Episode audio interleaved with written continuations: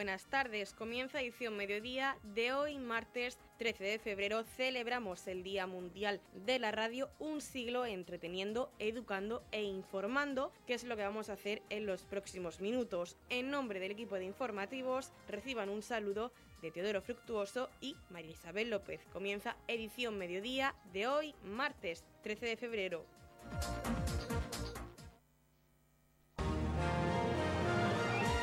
Edición Mediodía. Servicios informativos. Hoy, martes 13 de febrero, celebramos el Día Mundial de la Radio, proclamado en el año 2011 por los Estados miembros de la UNESCO y adoptado por la Asamblea General de las Naciones Unidas en 2012 como Día Internacional de Naciones Unidas, el 13 de febrero se convirtió en el Día Mundial de la Radio. La radio es un medio poderoso para celebrar la humanidad en toda su diversidad y constituye una plataforma para el discurso democrático. En el plano mundial, la radio sigue siendo el medio de mayor consumo. Esta capacidad única de llegar a la más amplia audiencia significa que la radio puede dar forma a la experiencia de diversidad de una sociedad, erigirse como un escenario para que todas las voces se expresen, estén representadas y sean escuchadas. En este Día Mundial de la Radio que se celebra cada 13 de febrero, hemos hablado con el alcalde de Pacheco, Pedro Ángel Roca, quien nos ha contado qué significa la radio para él. Bueno, estamos hoy, día 13 de febrero, se celebra el Día Internacional de la Radio. ¿no? Que hace 100 años aproximadamente que empezó a funcionar en el mundo. Eh, yo estoy hablando desde la radio municipal de Torre Pacheco, que, ya tiene más de 30 años también. Eh, las emisoras de radio mm, que nacieron hace 100 años siguen activas, siguen haciendo un papel fundamental en la sociedad, con las nuevas tecnologías, con la televisión, con los nuevos medios de streaming, con todo. Eh, no han podido con ella, la radio está ahí, sigue siendo muy activa y yo creo que es determinante, ¿no? Es decir, lo estamos viendo en Torre Pacheco, por la radio municipal, es una radio cercana para tener a los ciudadanos informados, es decir, yo creo que, eh, es un día para celebrar, ¿no? Que la radio eh, cumple 100 años activa y que le quedan muchos años por delante y por supuesto a la radio municipal de Torre Pacheco para llegar a todos los vecinos del municipio y tenerlos informados en todo momento y en todo tiempo.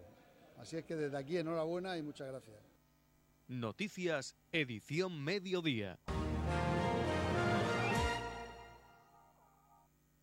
El pasado domingo se celebraba la décima carrera de Prometeo. En esta edición, la asociación quiso reunir a todos los padrinos que a lo largo de estos 10 años han apadrinado esta carrera solidaria. El equipo de Radio Torre Pacheco tuvo la oportunidad de hablar con ellos. Escuchamos en primer lugar al tenista paraolímpico pachequero Quique Siscar. Décima carrera popular de Prometeo.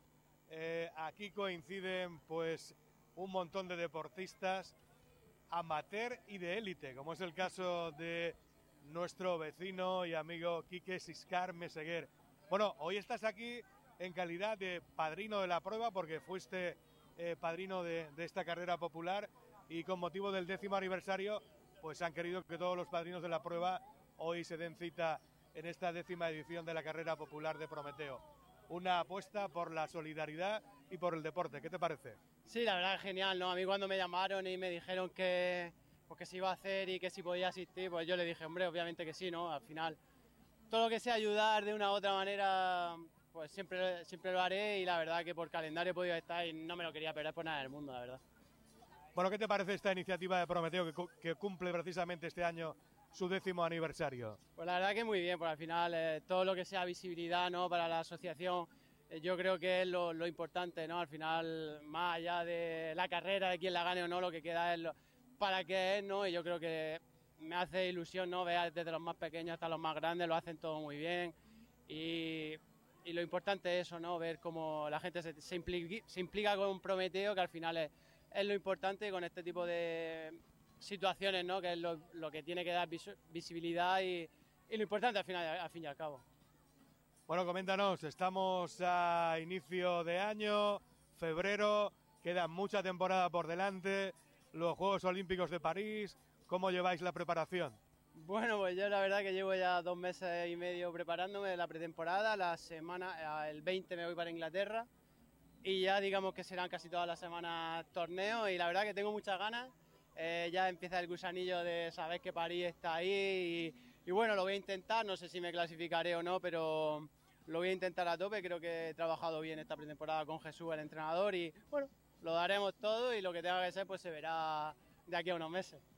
Bueno, pasico, y pasico a pasico, con paso firme, seguro que llegamos a alcanzar grandes metas. Sí, bueno, seguro que sí, que pasico a pasico llegaremos a donde haya que llegar, pero seguro que, bueno, me hace mucha ilusión estar en París, mis amigos están ilusionados, mi familia está ilusionada y al final eso es, yo creo, un plus de, energía que me van a dar para pasico a pasico intentar, pues bueno, estar ahí en París 2024. Seguimos con Antonio Luis Alcaraz, deportista de duatlón y triatlón pachequero, que nos cuenta su experiencia como padrino de esta prueba. Ha participado en la carrera y, bueno, ¿sabes el tiempo que has hecho?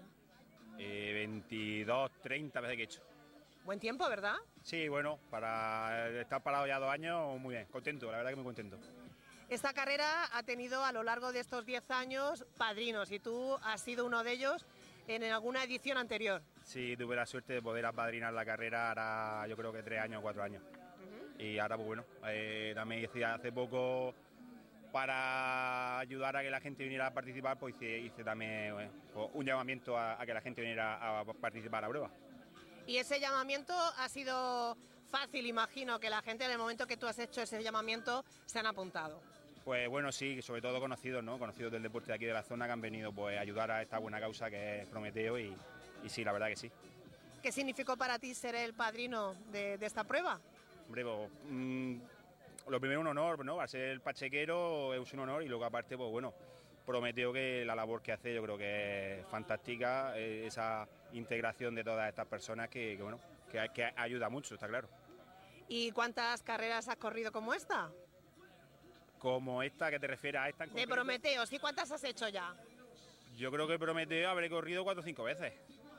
He tenido la suerte de ganar alguna vez y este año, pues bueno, he estado lesionado muchos años, como he dicho antes, y, y vuelvo a poner un dorsal después de dos años, o sea que y ha sido casualmente hoy. Oye, pues mira qué bonito que haya sido precisamente este día, ¿no? Sí, sí, ha sido la verdad que quería quería participar y digo, pues mira, pues qué mejor manera que volver a los ruedos hoy. Y aquí, y en mi casa, por supuesto. ¿Ha sido difícil después de ese tiempo que has estado inactivo? Eh, bueno, sí, la verdad que, bueno, por, una lesión que he estado arrastrando, pues bueno, he estado bastante tiempo en el dique seco y, bueno, ya estamos empezando a, retomar e intentando volver a, a donde estábamos. Y después de esta carrera popular, ¿qué, planteamientos tienes después de haberla realizado? Pues bueno, yo soy dualeta, triatleta, que es lo que más hago sobre todo, entonces pues bueno, participaré en el dualón de aquí del pueblo, que será dentro de dos semanas. Eh, la semana que viene participaré en Yecla y bueno, pues el circuito de dualones de la región de Murcia, luego triatlón y objetivo este año, Campeonato de España media distancia de triatlón. Vamos a ir poco a poco. No, y tanto poco a poco. Has empezado hoy, pero esto, esto es el, inicio de muchas carreras más que vas a realizar, está claro. Sí, sí, esto es, bueno, eh, el, punto de salida, digamos. Y poco a poco cogiendo la forma, perdiendo peso y volviendo a, a, sentirme deportista, que es lo importante. Hombre, yo creo que el deportista de verdad siempre va por dentro y en tu caso lo has demostrado hoy. Sí, bueno, vamos a ver si poco a poco vamos disfrutando, que es lo importante. También escuchamos al pachequero José Benito, medallista de atletismo paraolímpico en los Juegos Paraolímpicos de Atlanta de 1996. Y también contamos en esta mañana de domingo con José Benito, que también ha participado en esta carrera de los 7 kilómetros. ¿Qué tal? ¿Cómo, ¿Cómo ha sido esta carrera? La carrera al final es el motivo o es la acción, pero el motivo que es lo más grande que es por Prometeo, muy bien.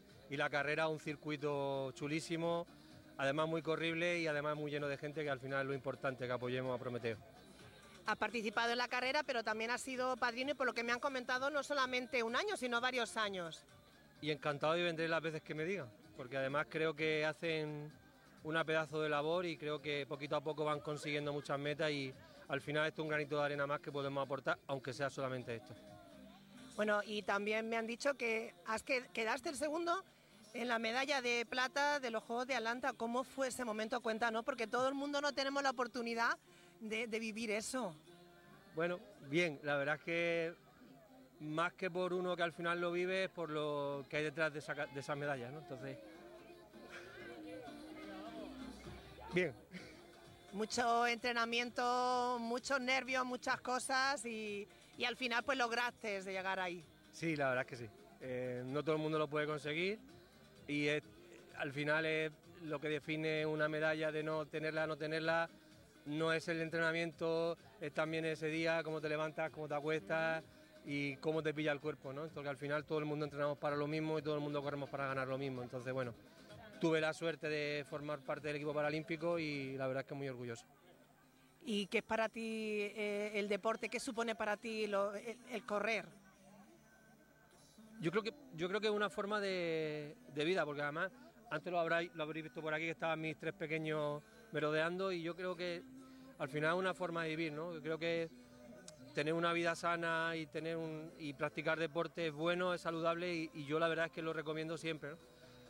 Haga lo que haga, ¿no? si aquí lo, lo de menos es ganar, lo demás es hacer deporte, tener una vida sana y al final yo creo que los valores que te da el deporte son buenos para, para el futuro, más que la carrera que puedas estudiar, que hay que estudiar, pero más que la carrera que puedas estudiar, los estudios que puedas tener, yo creo que al final tienes que tener valores y, y el deporte y concretamente el atletismo te los da.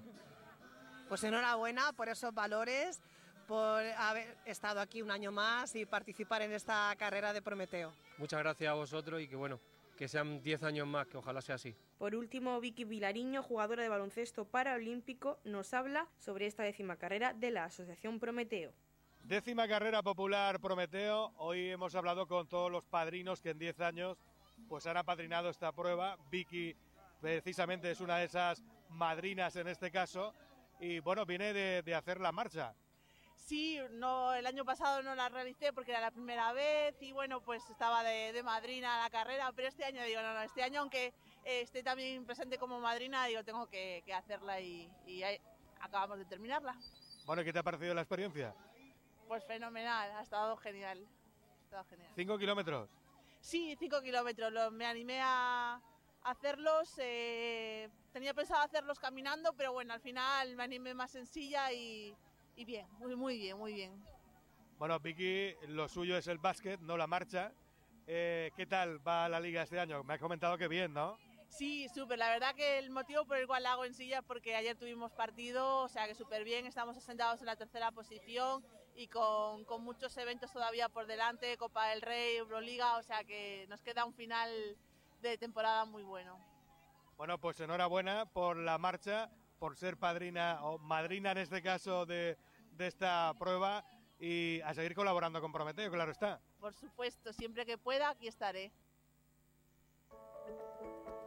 En la comunidad de regantes del campo de Cartagena aplicamos las últimas tecnologías en sistemas de control y distribución, lo que nos ha convertido en un modelo de gestión eficiente del agua gracias al alto nivel de concienciación de nuestros agricultores que trabajan a diario por la sostenibilidad y el respeto al medio ambiente. La comunidad de regantes del campo de Cartagena les ofrece la noticia agrícola del día.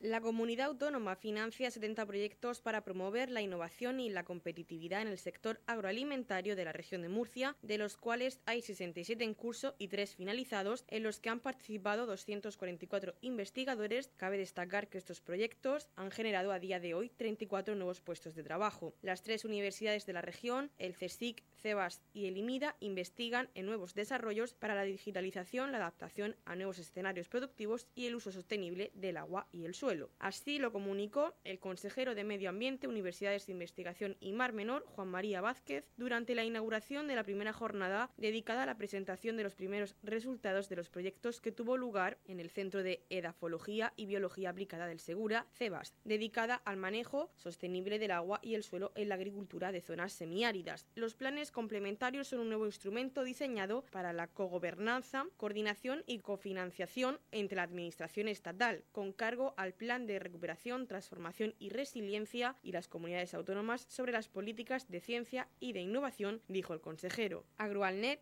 acrónico del Plan Complementario de I más D más I en agroalimentación, es una estrategia conjunta de investigación e innovación en el que siete comunidades autónomas trabajarán hasta 2025 para abordar de forma sostenible los nuevos desafíos en la transformación del sector agroalimentario, buscando un escenario más sostenible, saludable y digital. El objetivo es avanzar hacia un modelo que favorezca los cuatro pilares de la sostenibilidad ambiental, social, económica y de gobernanza. La dotación del programa completo es de 49,2 millones de euros y los participantes son la Comunidad Foral de Navarra, Valencia, Murcia, La Rioja, Extremadura, Asturias y Aragón. En el programa para la presentación de los proyectos de investigación e innovación que deben contribuir a la transformación del sector agroalimentario se contemplan tres jornadas. Los primeros avances de 26 de los 70 proyectos fueron presentados en la jornada sobre manejo sostenible del agua y el suelo en la agricultura de zonas semiáridas. En concreto, los proyectos desarrollan investigación sobre el manejo sostenible del agua y del suelo. El programa AgroAlnet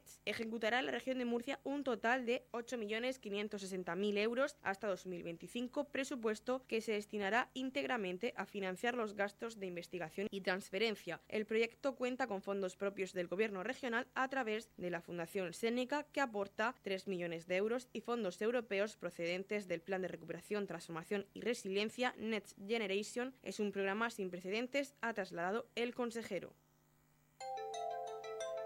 En la comunidad de regantes del campo de Cartagena aplicamos los últimos avances en innovación y desarrollo al servicio de una agricultura de regadío eficiente y respetuosa con nuestro entorno. Por la sostenibilidad y el respeto al medio ambiente, Comunidad de Regantes del Campo de Cartagena. El 11 de febrero se celebró el Día Internacional de la Mujer y la Niña en la Ciencia. Desde el área de Mujeres Rurales e Igualdad de COAG Torre Pacheco han celebrado un acto donde han querido entregar una figura a la Universidad Politécnica de Cartagena como símbolo de la fuerza y perseverancia de la mujer y la niña en la ciencia. En este acto han estado presentes el alcalde de Torre Pacheco, Pedro Ángel Roca, Magdalena Conesa, responsable del área de Mujeres Rurales e Igualdad de COAG Torre Pacheco, la rectora de la Universidad Politécnica de Cartagena, Beatriz Miguel Hernández y Juan Luis Sánchez, presidente de COAG Torre Pacheco. Magdalena Conesa ha sido la encargada de abrir este acto que conmemora el Día Internacional de la Mujer y la Ciencia y en el que el área de Mujeres Rurales e Igualdad de COAG Torre Pacheco han querido entregar una figura a la rectora de la Universidad Politécnica de Cartagena como símbolo de fuerza de la mujer y la niña en la ciencia y así agrandar el vínculo entre estas dos entidades. En nombre del equipo humano de COAG Torre Pacheco, quiero agradecer a todas y cada una de las personas que hoy nos acompañan en la conmemoración del 11 de febrero, Día Internacional de la Mujer y la Niña en la Ciencia. Para Coac Torre Pacheco, conmemorar este día es muy importante, ya que reconoce el papel vital que las mujeres desempeñan en la investigación y la ciencia, superando barreras y desafiando estereotipos.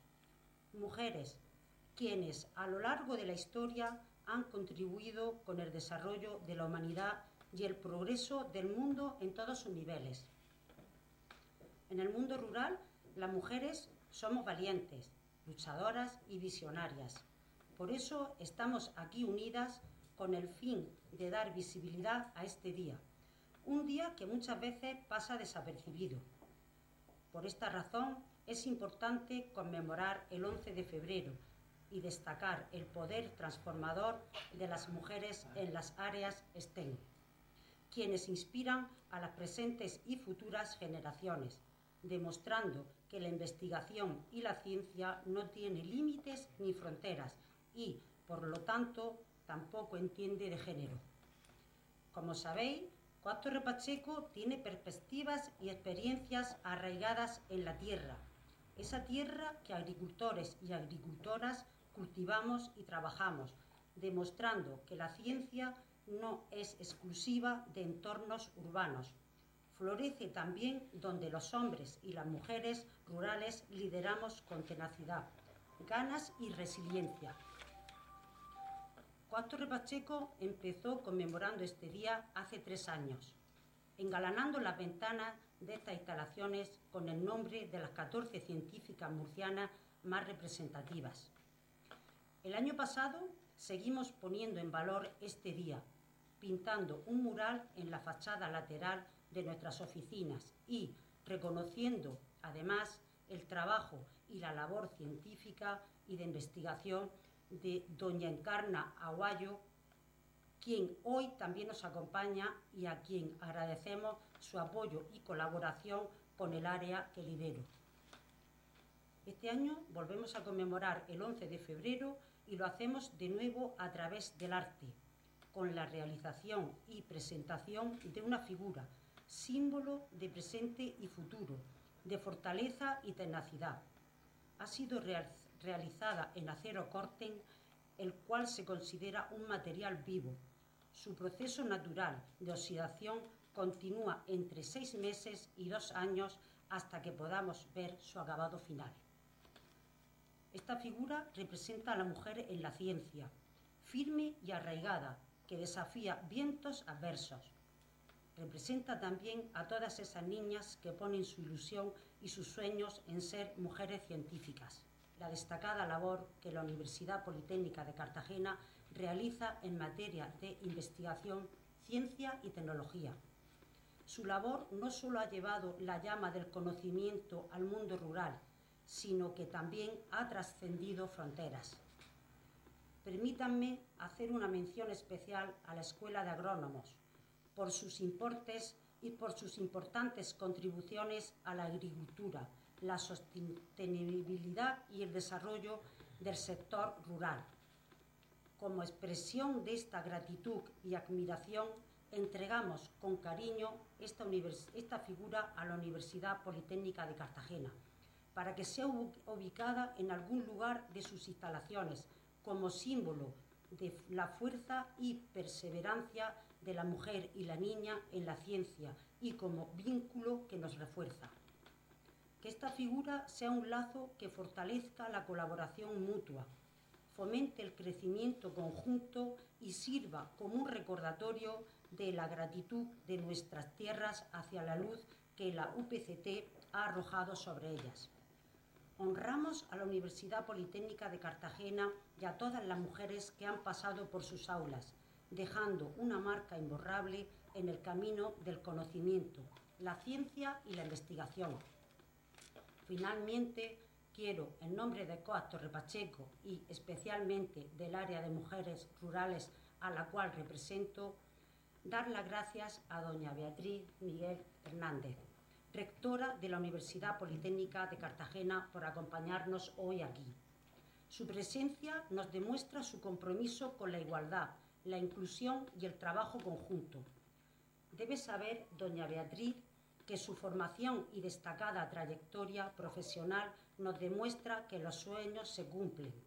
Es usted ejemplo de mujer científica y una luz para mujeres y niñas.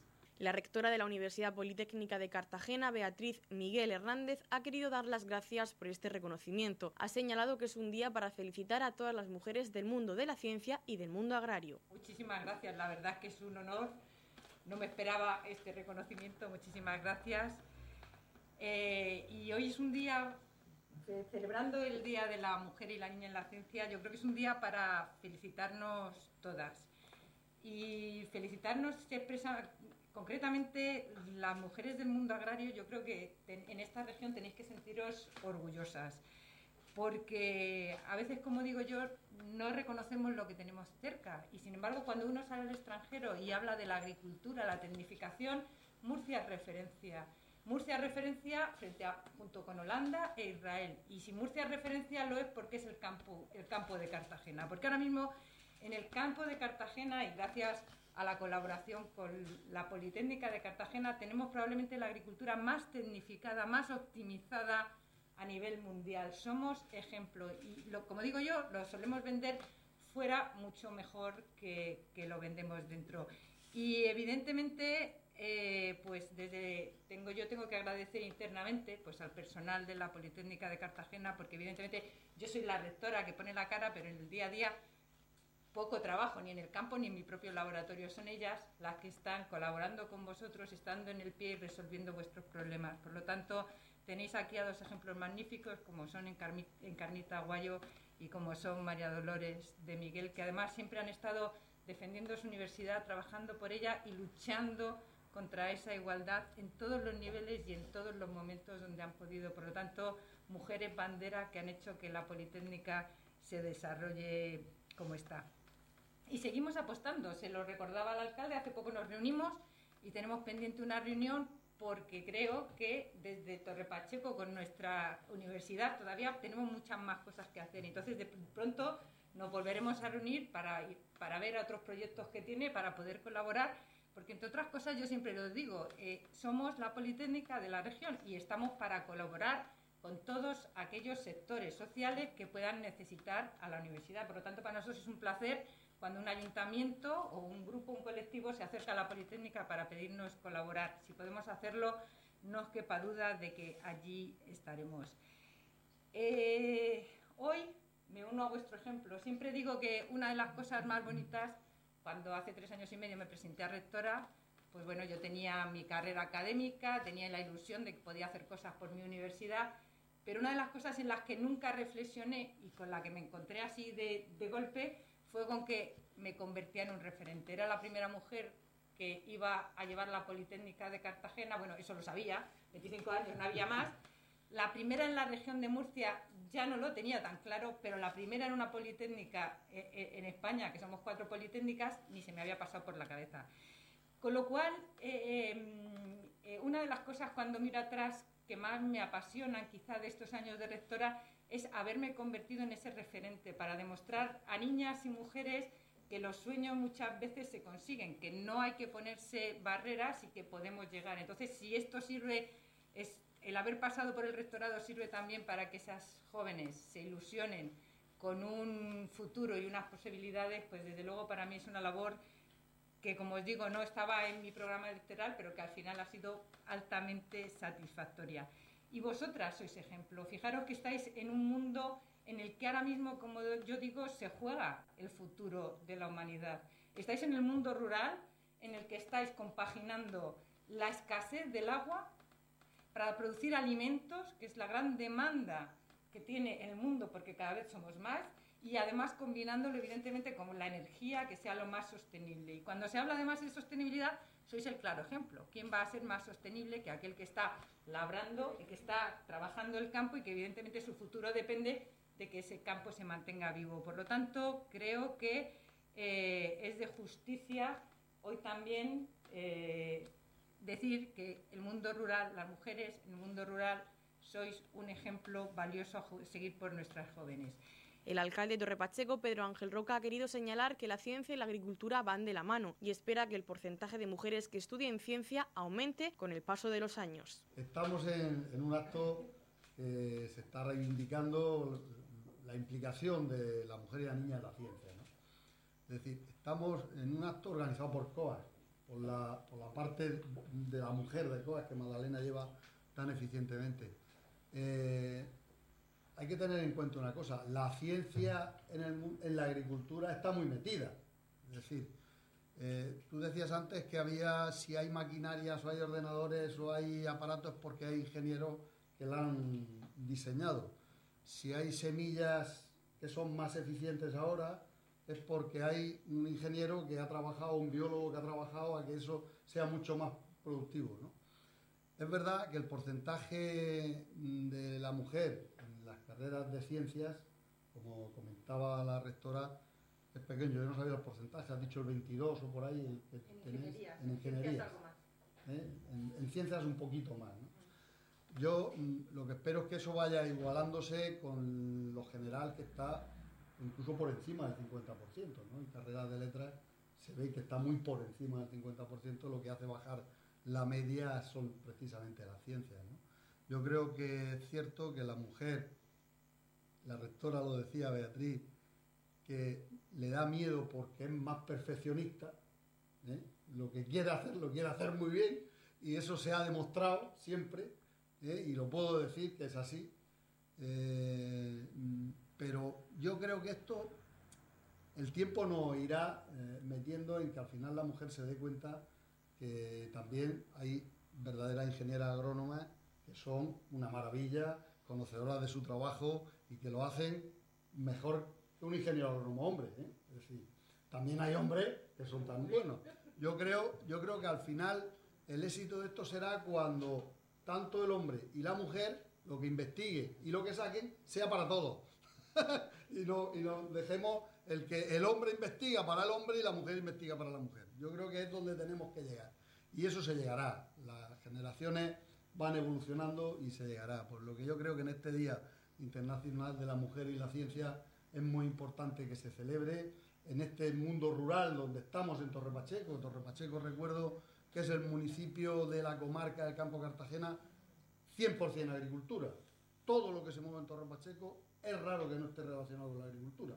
Desde una peluquería a, un comercio que vende insecticidas. ¿no? Decir, todo está relacionado con la agricultura, por lo que creo que es importante que estamos en la zona donde la agricultura es la más tecnificada del mundo. Yo creo que ni Egipto ni Israel. Yo me acuerdo cuando hace años, hace años los que tenemos canas nos acordamos. Aquí tenéis, yo tengo, yo tengo ya unas pocas.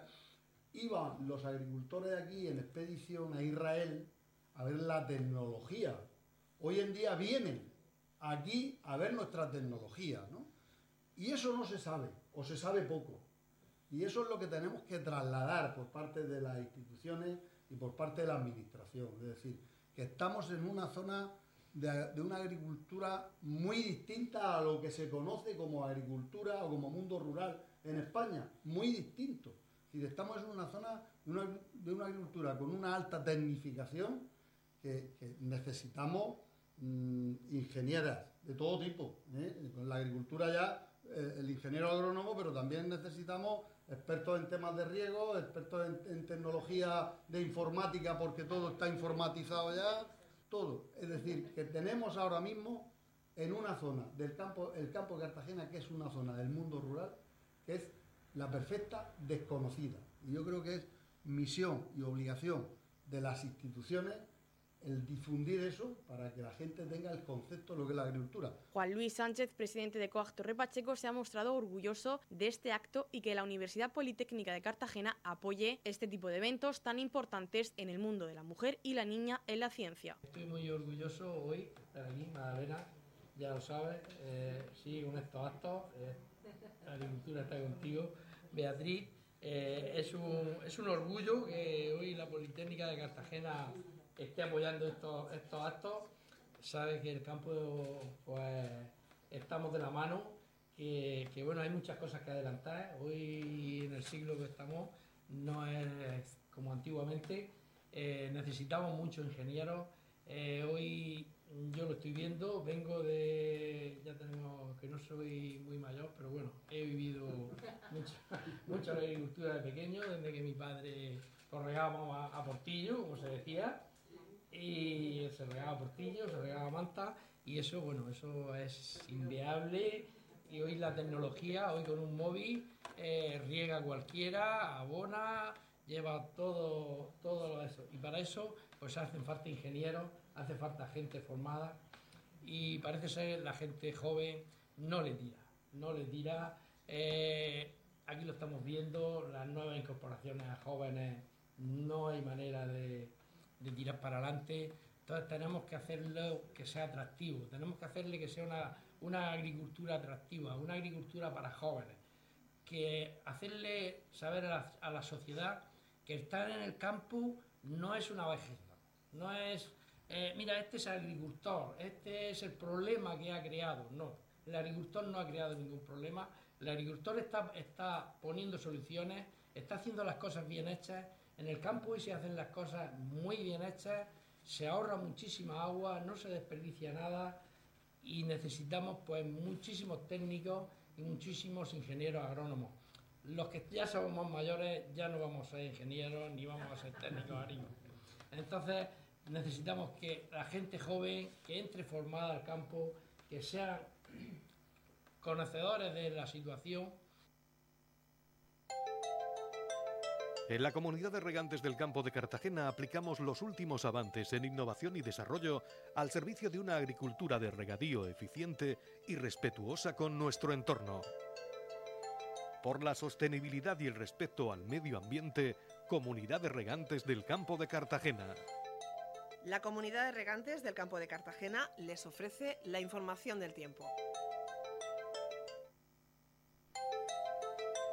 A continuación conocemos la información meteorológica para hoy martes 13 de febrero en la región de Murcia rachas de nubes altas, intervalos nubosos en el norte donde no se descartan algunas precipitaciones débiles, poco nuboso con rachas de nubes altas en el resto, temperaturas máximas en descenso en el litoral y sin cambios en el resto. Conocemos ahora las temperaturas, la capital Murcia alcanzó una máxima de 26 grados y una mínima de 10. El campo de Cartagena alcanzó una máxima de 21 grados y una mínima de 11. En el Mar Menor la máxima será de 23 grados y la mínima de 10 y aquí en Torre Pacheco tendremos una máxima de 25 grados y una mínima de 10 grados. En la comunidad de regantes del campo de Cartagena trabajamos diariamente en la aplicación de las últimas tecnologías en nuestros sistemas de control y distribución. Por la sostenibilidad y el respeto al medio ambiente, Comunidad de Regantes del Campo de Cartagena.